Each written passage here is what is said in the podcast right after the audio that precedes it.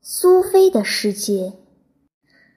洛克，赤裸空虚，一如教师来到教室前的黑板。苏菲回到家时已经八点半了，比她和妈妈说好的时间迟了一个半小时。其实她也没和妈妈说好，她只是在吃晚饭前回家，留了一张纸条给妈妈，说她会七点前回来。苏菲。你不能再这样了！我刚才急得打查号台，问他们有没有登记住在旧市区的艾伯特这个人，结果还被人家笑。我走不开呀！我想，我们正要开始解开这个大谜团。胡说八道！是真的？你请他参加你的生日宴会了吗？糟糕，我忘了。那么。我现在一定要见见他，最迟在明天。一个年轻女孩像这样和一个年纪比她大的男人见面是不正常的。你没有理由担心艾伯特，席德的爸爸可能更糟糕。席德是谁？那个在黎巴嫩的男人的女儿。他真的很坏，他可能控制了全世界。如果你不立刻介绍你的艾伯特给我认识，我就不准你再跟他见面。至少我要知道他长得什么样子，否则我不会放心。苏菲想到了一个很好的主意，于是她马上冲到房间去。你现在又是怎么回事？妈妈在背后叫她。一转眼的功夫，苏菲就回来了。你马上就可以看到他的长相，然后我希望你就不要管这件事了。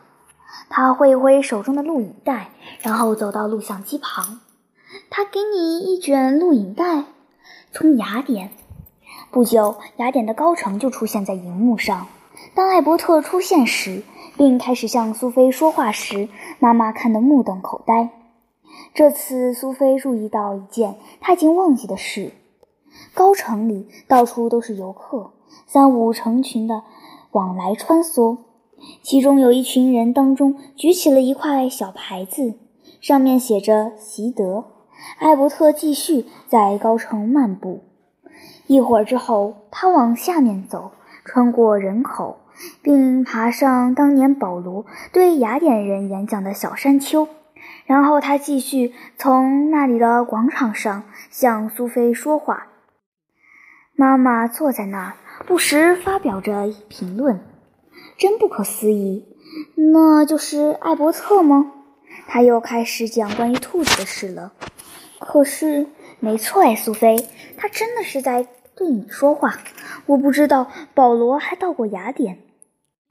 录影带正要放到古城雅典突然从废墟中兴起的部分，苏菲连忙把带子停掉。现在他已经让妈妈看到艾伯特了，没必要再把柏拉图介绍给他。客厅里一片沉寂。你认为他这个人怎么样？长得很好看，对不对？苏菲开玩笑地说：“他一定是个怪人，才会在雅典拍摄自己的录影带，送给一个他几乎不认识的女孩子。他是什么时候跑到雅典去的？我不知道。还有。”还有什么？他很像是住在林间小木屋的那个少校，也许就是他呢。可是已经有十五年都没有人看见过他了。他也许到处游历，也许到雅典去了。妈妈摇了摇头。我在七十年代看到他时，他一点都不比我刚才看到的这个艾伯特年轻。他有一个听起来……是外国人的名字，是艾伯特吗？大概吧，还是艾伯特？我一点都不记得了。你说的这两个人是谁？一个是艾伯特，一个是席德的爸爸。你把我弄得头都昏了。家里有东西吃吗？你把肉丸子热一热吧。失踪。整整两个礼拜过去了，艾伯特消息全无。这期间，苏菲又接到了一张寄给席德的生日贺卡。不过，他虽然自己的生日也快到了，他却连一张卡片也没有接到。一天下午，他到旧市区去敲艾伯特的门，他不在家。只见门上贴着一张短短的字条，上面写着：“习德，生日快乐！现在那个大转促点就要到了，孩子，这是关键性的一刻。我每次想到这里，就忍不住笑得差点尿裤子。当然，这和伯克莱有点关系，所以把你的帽子抓紧吧。”苏菲临走时，把门上的字条撕了下来，塞进艾伯特的信箱。该死，他不会跑到雅典去吧？还有这么多问题等待解答，他怎么可以离他而去呢？经验主义。六月十四日，他放学回家时，汉密士已经在花园里跑来跑去了。苏菲向他飞奔过去，他也快活地迎向他。他用双手抱着他，仿佛他可以解开他所有的谜题。这天。苏菲又留了一张纸条给妈妈，但这一次他同时写下了艾伯特的地址。他们经过镇上时，苏菲心里想着明天的事。她想的主要并不是她自己的生日，何况她的生日要等到仲夏节那一天才过。不过明天也是习德的生日，苏菲相信明天一定很会有不寻常的事发生。至少从明天起，不会有人从黎巴嫩寄生日卡来了。当他们经过大广场，走向旧市区，经过一个有游乐场的公园，汉密士在一张椅旁停了下来，仿佛希望苏菲坐下来似的。于是苏菲便坐了下来。她拍拍汉密士的头，并注视着他的眼睛。突然间，汉密士开始猛烈地颤抖。苏菲心想，他要开始秀了。然后汉密士的下颚开始震动，但他既没有嗅，也没有汪汪叫。他开口说话了：“生日快乐，西德。”苏菲惊讶的目瞪口呆。汉密士刚才真的跟他讲话了吗？不可能的，那一定是他的幻觉，因为他刚才正想着习德的事。不过内心深处。他仍相信汉密士刚才确实曾开口说话，而且声音低沉而厚实。一秒钟后，一切又恢复正常。汉密士嗅了两三声，仿佛要掩盖刚才开口说人话的事实，然后继续往艾伯特的住所走去。当他们正要进屋时，苏菲抬头看了一下天色，今天整天都是晴朗的天气。但现在，远方已经开始聚集了厚重的云层。艾伯特一打开门，苏菲便说：“别多礼了，拜托，你是个大白痴，你自己知道。”怎么了？少校让汉密士讲话了。哦，已经到了这个地步。是啊，你能想象吗？那他说些什么呢？我让你猜三次。我猜大概是说些类似“生日快乐”的话。答对了，艾伯特让苏菲进门。这次他又穿了不同的衣裳，与上次的差别不是很大。但今天他身上几乎没有任何碎带、蝴蝶结或花边。可是还有一件事，苏菲说：“什么意思？你没有看到信箱里的纸条吗？”哦，你是说那个？我马上把它扔掉。我才不在乎他每次想到伯克莱时是否真的尿了裤子。可是那个哲学家到底是怎么回事，才会使他那个样子？这个我们再看看吧。你今天不是要讲他吗？是啊，没错，就是今天。艾伯特舒适地坐在沙发上，然后说道：“上次我们坐在那时。”我向你说明笛卡尔和斯宾诺莎的哲学，我们一致同意，他们两人有一点很相像，那就是他们显然都是理性主义者，而理性主义者就是坚信理性很重要的人。没错，理性主义者相信理性是知识的源泉。不过，他可能也同意，人还没有任何经验之前，心中已经先有了一些与生俱来的概念。这些概念与清晰，必然就与实体一致。你应该还记得笛卡尔对于完美实体有清晰的概念，并且以此断言上帝确实存在。我的记性还不差。类似这样的理性主义思想是17世纪哲学的特征。这种思想早在中世纪时期就打下了深厚的基础。柏拉图与苏格拉底也有这种倾向，但在18世纪时，理性主义思想受到的批判日益严厉。当时有些哲学家认为，如果不是通过感官的体验，我们的心中将一无所有。这种观点被称为经验主义。你今天就是要谈那些主张经验主义的哲学家吗？是的，最重要的经验主义哲学家是洛克、伯克莱与休谟，都是英国人。十七世纪主要的理性主义哲学当中，笛卡尔是法国人，斯宾诺莎是荷兰人，莱布尼斯则是德国人。所以，我们通常区分为英国的经验主义与欧陆的理性主义。这些字眼都好难呀！你可以把经验主义的意思再说一次吗？经验主义者就是那些从感官的经验获取一切关于世界的知识的人。亚里士多德曾经说过：“我们的心中所有的事物都是先通过感官而来的。”这是对经验主义的最佳说明。这种观点颇有批评柏拉图的意味，因为柏拉图认为人生下来就从观念世界带来了一整套观念，附亚里士多德的说法，但他针对的对象是笛卡尔。我们心中所有的事物都是先通过感官而来的。这句话的意思是，我们在看到这个世界之前，对它并没有任何固有概念或观念。如果我们有一个观念或概念是和我们所经验的事实完全不相关的，则它将是一个虚假的观念。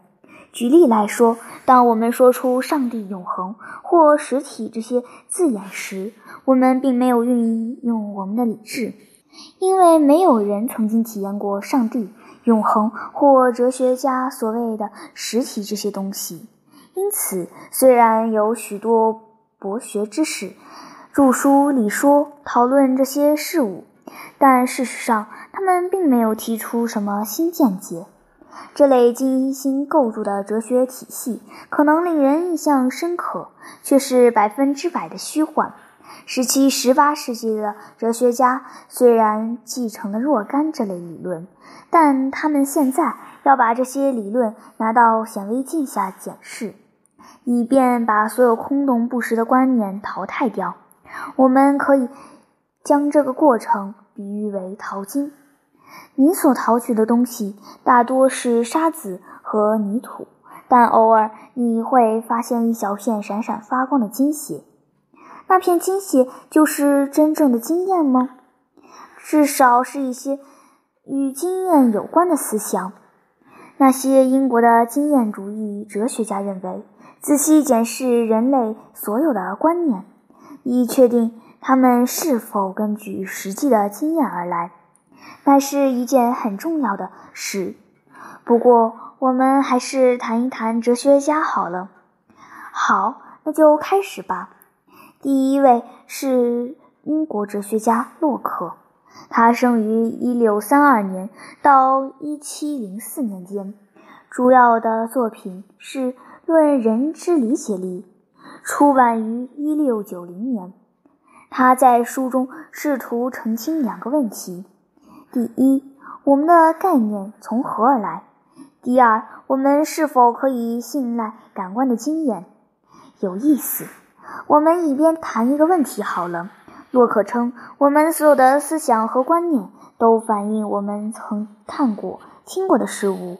在我们看过、听过的任何事物之前，我们的心里就像一块 tabula rasa，意思是空白的板子。请你不要再讲拉丁文了。洛克认为，在我们的感官察知任何事物前，我们的心灵就像老师还没有进教室之前的黑板一样空白。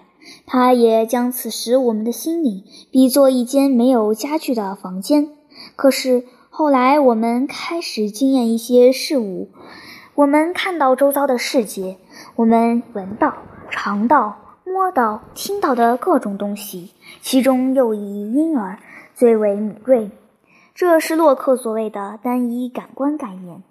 然而，我们的心灵除了被动地接受外界的现象之外，同时也积极地进行某种活动。它以思考、推理、相信、怀疑等方式来处理他所得到的各种单一感官概念，因此产生了洛克所谓的思维。所以说，他认为感觉与思维是不同的。我们的心灵并不只是一具被动的接收机器，它也会将所有不断传来的感觉加以分类处理，而这是我们需要当心的地方。当心，洛克强调，我们唯一能感知的事物是那些单一感觉。例如，当我吃一个苹果时，我并不能一次感知整个苹果的模样与滋味。事实上，我所接受的是一连串的单一的感觉，诸如它是绿色的，闻起来很新鲜，尝起来脆又多汁等。一直要等到我吃了许多口之后，我才能说我正在吃苹果。洛克的意思是我们自己形成了一个有关苹果的复合概念。当我们还是婴儿，初次尝到苹果时，我们并没有这种复合概念，我们只是看到一个绿色的东西，尝起来新鲜、多汁、好吃，还有点酸。我们就这样一点一滴的将许多类似感觉放在一起，形成苹果、梨子或橘子这些概念。但根本上，使我们得以认识这个世界的所有材料都来自感官。那些无法回溯到一种单一感觉的知识，便是虚假的知识。我们不应该接受。无论如何，我们可以确定这些事物便是我们所看到、听到、闻到的、尝到的一般。可以说是，也可以说不是。谈到这点，我们就要讨论洛克尝试解答的第二个问题。刚才他已经回答了我们的概念从哪里来这个问题。现在他的问题是：这世界是否真的就像我们所感知的那样？答案并不明显。因此，苏菲，我们不能太早下定论。一个真正的哲学家绝不会遂下定论。我一句话也没说呀。洛克将感官的性质分为主要与次要两种，在这方面，他承认受到笛卡尔等大哲学家的影响。所谓的主要性质，指的是扩延世界的特质，如重量、运动和数量等。我们在谈这类特质时，我们可以确定我们的感官已经将它们加以客观的再现。但事物还有其他特质，如酸、如甜、绿或红、热或冷等。洛克称它们为次要性质。类似的颜色、气味、味道、声音等感觉，并不能真正反映事物本身的固有性质，而只是反映外在实体在我们的感官上所产生的作用。换句话说，就是人各有所好，一点都没有错。在尺寸、重量等性质上，每个人都会有一致的看法，因为这些性质就存在于事物本身之内。但类似颜色、味道等次要性质，就可能因人而异，因动物而异，要看每个人感觉和本质而定。乔安吃柳丁时，脸上的表情和跟别人在吃柠檬时一样。他一次最多只能吃一片。他说柳丁很酸，同样一个柳丁，我吃起来却往往觉得很甜，很好吃。你们两个没有谁对，也没有谁错，你只是描述柳丁对你的感官所产生的作用而已。我们的颜色和感觉也是一样。你也许不喜欢某种色调的红，但如果乔安买了一件那种颜色的衣服，你最好还是不要加以评定。你对颜色的体验与别人不同，但颜色本身并没有美丑可言。可是每一个人都会说柳丁是圆的。是的，如果你面前的柳丁是圆的，你就不会以为它是方的，你会以为它是甜的或酸的。但如果它的重量只有两百克，你不会以为它有八公斤重。你当然可以相信它重达几公斤，但如果这样的话，你一定是一个不折不扣的呆子。如果你同时要几个人来猜某东西的重量，那么一定会有一个人的答案比较接近。同样的道理也适用于数目。罐子里豌豆的数量，要不就是九百八十六个，要不就是动作方面也是一样，一辆汽车。要不就是正在移动，要不就是在静止状态。我懂了。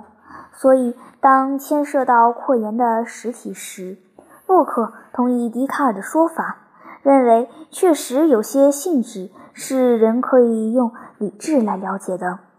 在这方面取得共识应该不会太难才对。洛克也承认笛卡尔所谓的直觉的。或凝视的知识在其他方面也存在，例如，他认为每个人都有相同的一些道德原则。换句话说，他相信世间有所谓自然权利存在。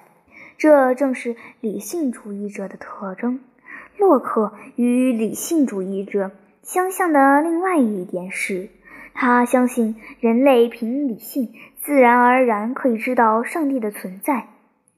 你说的也许没错，你指哪一个方面？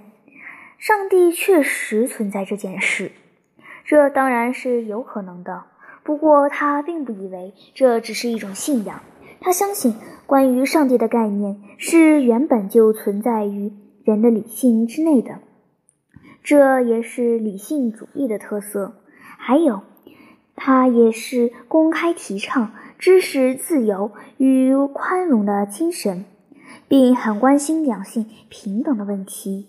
他宣称，女人服从男人的现象是受到男人操纵的结果，因此是可以加以改变的。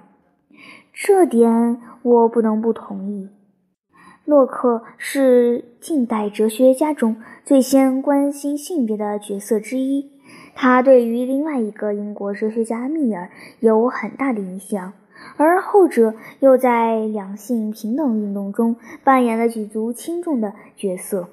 总而言之，洛克提倡了许多开明的观念，而这些观念后来在18世纪的法国启蒙运动中终于开花结果。他也是首先倡导政权分立的原则的人。他的意思是不是说国家的政策必须由不同的机构共同持有？你还记得是哪些机构吗？人民所选出的代表握有立法权，法院握有司法权，政府握有行政权。政权分立的观念是由法国启蒙运动时期的哲学家蒙德斯鸠提出的。但洛克最早强调，立法权与行政权必须分立，以防止专制政治。他生在路易十四统治的年代，路易十四一人独揽所有权力，并说朕即国家，因此我们说他是很专制的君主。这种政治我们称之为无政府状态。洛克的观点是。为了确保国家的法治，必须由人民的代表制定法律，而由国王或政府执行法律。